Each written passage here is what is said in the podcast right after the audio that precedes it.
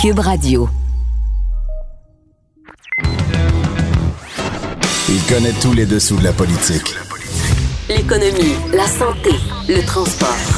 Antoine Robitaille. Là-haut sur la colline. Cube Radio.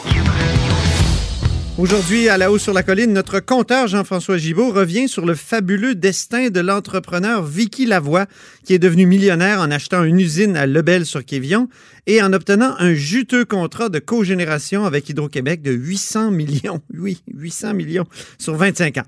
Des transactions qui intéressent maintenant l'UPAC, l'unité permanente anticorruption, dois-je le rappeler. Mais d'abord, mais d'abord, mais c'est vendredi, alors c'est jour du dialogue des barbus. C'est pas qui dis ça, c'est mon tonton Thomas. C'est pas moi qui dis ça, c'est mon tonton Thomas. Y a sa barbe qui pique un peu, y a des grosses taches sur son bleu. Bonjour, tonton Thomas. Salut l'autre barbu? L'autre barbu. Hey, ça a été toute une semaine. euh, évidemment, on sent la deuxième vague venir. Et, et là, François Legault, penses-tu qu'il a réussi avec sa conférence de presse, disons-le, sur un ton euh, solennel, euh, grave? Est-ce qu'il a réussi à convaincre les Québécois, ce- selon toi? Personnellement, je trouve que François Legault est un excellent communicateur. Il a exactement le bon ton, euh, affable quand il faut, un peu bon père de famille quand il faut, euh, un peu beau-frère au party de Noël de temps en temps avec son franc-parler et sa manière d'expliquer. Oui. Moi, j'ai trouvé qu'il avait eu le ton juste et qu'il pouvait convaincre les récalcitrants, peut-être pas les gens qui étaient dans la rue, pas de masque, mais peut-être le commun des mortels qui se gratte à la tête, est-ce que c'est si grave que ça, ça aidait? Mais deux jours plus tard, et ça, j'étais sidéré, donc jeudi, Mhm. il était à, à l'Assemblée nationale, puis en réponse à une question de, la chef de l'opposition officielle, Mme Anglade, il dit, ben, c'est correct, c'est pas si grave, parce qu'on est dans la version optimiste de la courbe.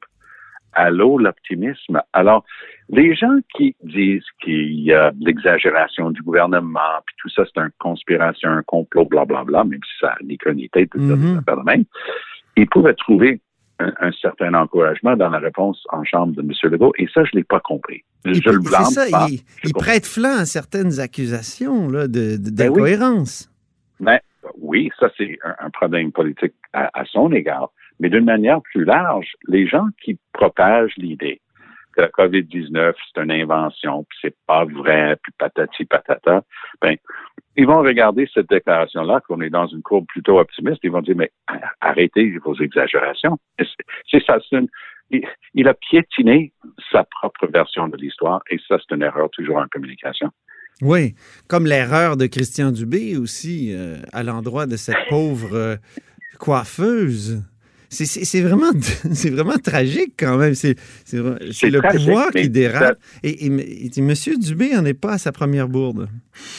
Non. Puis euh, entre toi et moi, chers collègues, Oui. le gouvernement du Québec, le ministère de la Santé et les établissements de santé ordonnaient, ordonnaient, j'en ai vu, là, et TVA les a très bien couvertes, par écrit à des gens en pleine éclosion, en pleine COVID, en pleine pandémie, à des gens de faire plusieurs sites, plusieurs établissements, alors que c'était banni dans les provinces qui sont mieux tirées d'affaires, comme Colombie-Britannique et en Ontario. Nous, on l'a jamais banni, ça. Alors, moi, je veux bien. C'est facile de tomber sur la tête d'une coiffeuse. On n'a jamais banni ça, Thomas, parce qu'on aurait ainsi abandonné des gens euh, sans service. Alors, on, on- entre les abandonnés sans service, euh, les, laisser à eux-mêmes, un peu comme à, à la résidence Héron, on a, et, et, et, et au, au moins leur donner des services avec le risque d'une contamination, on a choisi des Je suis services. d'accord avec toi. Ça, c'est l'excuse du gouvernement. Qu'une fois que le spirale infernal commençait, il n'était plus capable de s'en sortir. Mais la question, l'autre barbu, Mhm. comment ça se fait que c'est au Québec qu'on s'est mis dans cette situation-là? Comment ça se fait que dans les autres provinces, en ayant actionné les leviers nécessaires à temps, ils ont été capables de garder leurs employés et Mhm. de garder la santé et la sécurité des résidents de, de ces centres-là. Oui, ouais, effectivement, effectivement.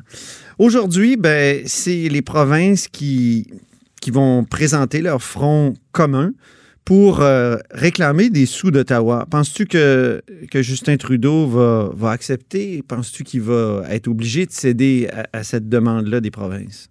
Il va être obligé de céder à une partie de la demande, notamment en ce qui concerne la santé. Ça, c'est le talon d'Achille de M. Trudeau, d'essayer de convaincre les gens que le fédéral n'a pas besoin de remettre plus. Et pour avoir été un des nombreux politiciens à Québec, avoir essayé de gérer, malgré les coupures monumentales imposées par Paul Martin lorsqu'il était le ministre des Finances, moi, je trouve que c'est juste le retour de l'ascenseur. C'est juste équilibrer des choses que les provinces disent, écoutez là, oui, la santé et les services sociaux, c'est d'abord et avant tout les provinces, mais aux années, à la fin des années 60, on a créé un système dont on est tous fiers.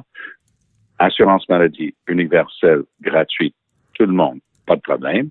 Le deal à l'époque, 50 payé par le fédéral, 50% payé par les provinces. Et voilà que deux générations plus tard, on est rendu à 21% payé par le fédéral et 79 payé par les provinces. Ça se peut pas. Ça peut pas continuer. Ça marche pas. Et ça, c'est incontournable comme argument. Mais ça fait longtemps que cet argument-là est présenté par les provinces, notamment par le Québec. Moi, je, je me souviens. Oui, mais le Québec n'est plus tout seul. Le Québec n'est plus tout seul. On a des provinces majeures qui, qui sont euh, à bord euh, de ce train avec nous. Et tout le monde est en train de pousser M. Trudeau, qui, dans sa situation minoritaire, la dernière chose qu'il veut, c'est d'avoir euh, de provoquer, de provoquer une élection d'abord et avant tout, parce qu'il a peur de la perdre, mais de provoquer les provinces et leur capacité aussi de communiquer.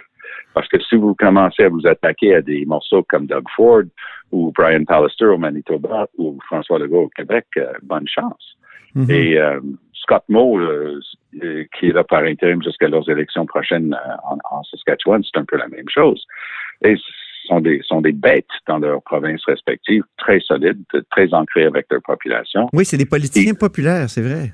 Oui, ouais, mais aussi, pour répondre à ta question directement, Antoine, pourquoi jamais par le passé? Parce que personne ne s'intéressait à ça. Tu pouvais créer ça sur les toits au Québec, mais si Ontario et les autres provinces n'embarquaient pas, c'était, ah, juste plus de chialage du Québec, c'est pas grave, on n'a pas mhm. besoin d'écouter ça. Mais là qu'on est rendu toutes les provinces qui ont la, même tune, tout en train de chanter en même temps, là, ça va être beaucoup plus difficile pour M. Trudeau de l'ignorer. Mais toi, Thomas, qui a été dans un parti qui est reconnu comme un centralisateur, si jamais tu avais été au pouvoir, tu aurais été pogné avec des gens qui auraient dit ah, il faut mettre des conditions aux provinces pour qu'ils dépensent bien que selon nos priorités en santé. Qu'est-ce que tu aurais fait, euh, Je me suis nous, on avait, nous, on avait une base politique constitutionnelle et un offre vers le Québec euh, quand j'étais chef du NPD qu'on appelait la, la, déclaration de Sherbrooke parce que c'était lors d'un congrès dans cette ville québécoise que ça avait été élaboré. Oui. Et ça prévoyait spécifiquement que dans des domaines comme la santé, c'était des transferts directs sans condition. Ah bon? OK, donc euh, tu t'étais euh, muni de ça. tu avais ça dans ta petite poche. Euh, en tout cas, j'ai l'impression qu'en matière d'habitation, si on peut faire juste une parenthèse sur le logement social, là, en matière d'habitation, on a l'impression là, que ça va être quasiment sans condition. Ce qui a été annoncé hier, le 1, quelques milliards là, qui va être. C'est qui... mieux parce que le fédéral, un, connaît rien là-dedans. Et deux, le Québec en a un besoin tellement criant, notamment dans la grande région de Montréal, qu'il fallait arrêter de niaiser avec la rondelle. Alors, moi, je suis bien content. Oui. Je reviens à, François Legault, qui et là, je vais te poser la question. As-tu l'impression, comme moi, que hier, c'était sa conversion au fédéralisme le plus, la plus claire? je m'explique. Il a dit, on l'a vu pour les mesures. Attends, je vais, je vais retrouver la citation. On est toujours plus fort quand on est unis, quand on se tient ensemble, les différentes provinces. Ouh! On est loin du François Legault qui euh, rédigeait le budget de l'an 1 d'un Québec souverain. Oui, mais c'est pour ça que c'est tellement puissant. C'est ça, hein? précisément parce que c'est un ancien souverainiste. Moitié converti, disant, moi, je suis un, pragmatique. les, grands soirs où on allait déclarer l'indépendance, ça n'a pas marché. Moi, je vais y aller étape par étape. Donc, ce que je vois ici, c'est l'étapisme et la patience de François Legault. Mais parce qu'il est la personne qu'il est, parce qu'il a les politiques qu'il a, il est capable d'avoir tous les autres premiers ministres à côté de lui. Parce que sinon, c'est toxique pour, pour eux autres. Ils ne peuvent pas euh, parler avec quelqu'un qui, par ailleurs, est en train de prôner l'indépendance. Oui, oui. Donc, Legault, Legault a le meilleur des deux mondes. Les souverainistes, pour bon nombre, les nationalistes, pour la majorité, voient en lui leur leader politique. Et lui, il est capable de communiquer avec eux autres, dire, oui, on est bien déçus que ça n'a jamais marché, mais entre-temps, on va aller chercher tout ce qu'on peut. Et ça, ça participe à, cette démarche-là, aller chercher tout ce qu'on peut. Il n'y a rien comme les convertis en politique, hein, Thomas? C'est-à-dire, je, pense, je pense à Lucien Bouchard dans le temps qui, avait aidé Mulroney, puis finalement, là, il prenait le choix de l'indépendance, il faisait le choix de l'indépendance. On pense à Robert Bourassa qui a failli. On a eu l'impression à un moment donné, au moment de Mitch, tu sais, quand il a dit que le fédéralisme n'était pas une solution éternelle pour le Québec, on se disait, mon Dieu, mais il était vraiment. il y a des documents qui viennent de sortir du Conseil des ministres qui montrent que Bernard Landry relatait une conversation avec Bourassa au cours de laquelle, selon M. Landry, M. Bourassa aurait avoué que lui, c'était juste une question de temps, mais il était souverainiste fondamentalement. Alors, oui, il y en a pour les fins et les fous là-dedans.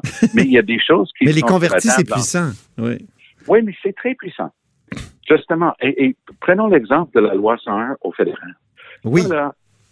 jamais j'aurais pensé que Justin Trudeau serait mis dans un coin aussi facilement. Lorsque j'étais à Ottawa, j'ai présenté un projet de loi ben oui. pour étendre l'application de la loi 101 aux compagnies qui relèvent du fédéral. Pensons aux ports, pensons aux chemins de fer, pensons aux banques, et ainsi de suite.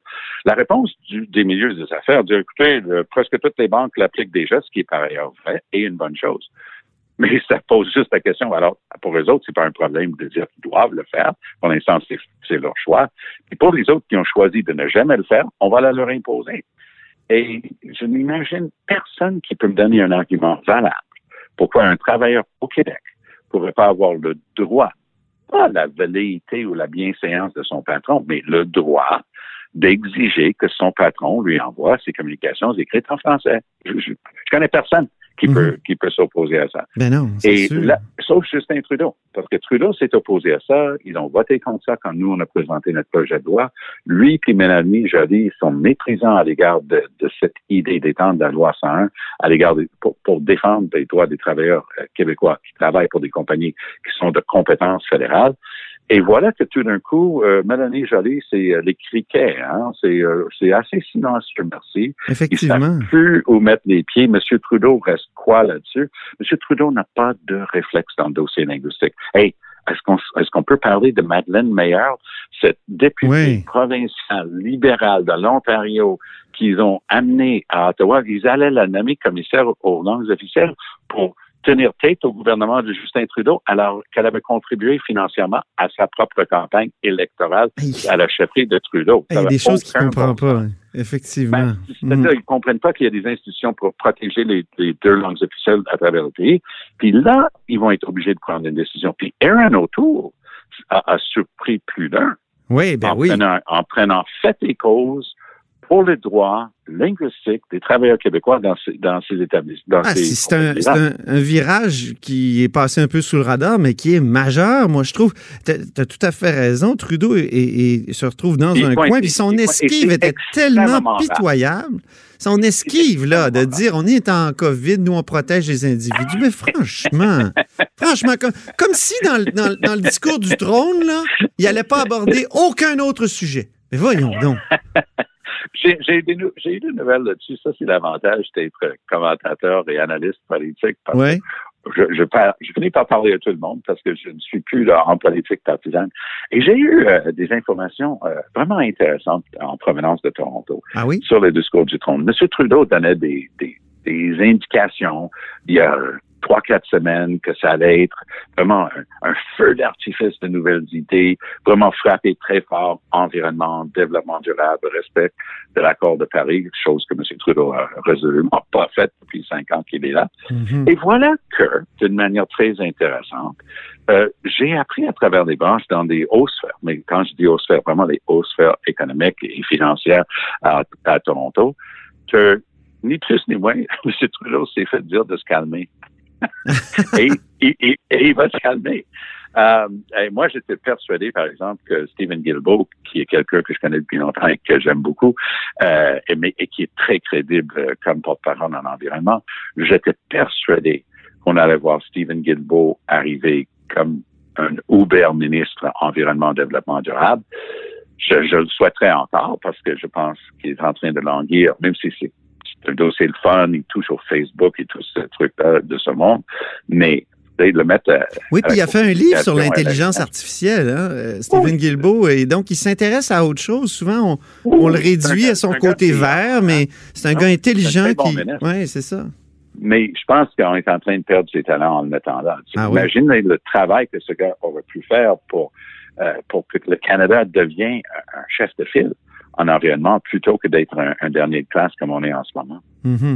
Et Penses-tu que Justin Trudeau va finalement se ranger au consensus sur la loi 101 appliquée aux organismes et entreprises fédérales?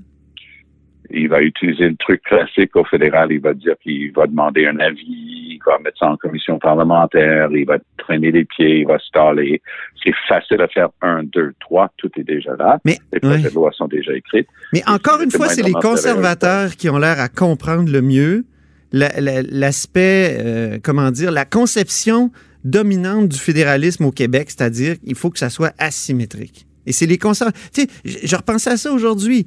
Stanfield, euh, je remonte très loin, là, mais ayons de la mémoire un peu. Euh, Stanfield avait dit Moi, je suis pour le statut particulier. Après ça, Joe Clark aussi était ouvert. Euh, euh, Mulroney, bon, c'est évident avec, euh, avec euh, Meach et, et même Charlottetown. Puis Harper, d'une certaine façon aussi. Donc, j'ai l'impression que c'est souvent les anglophones du Parti conservateur qui comprennent mieux le Québec sur cet aspect-là. Est-ce que c'est ton impression?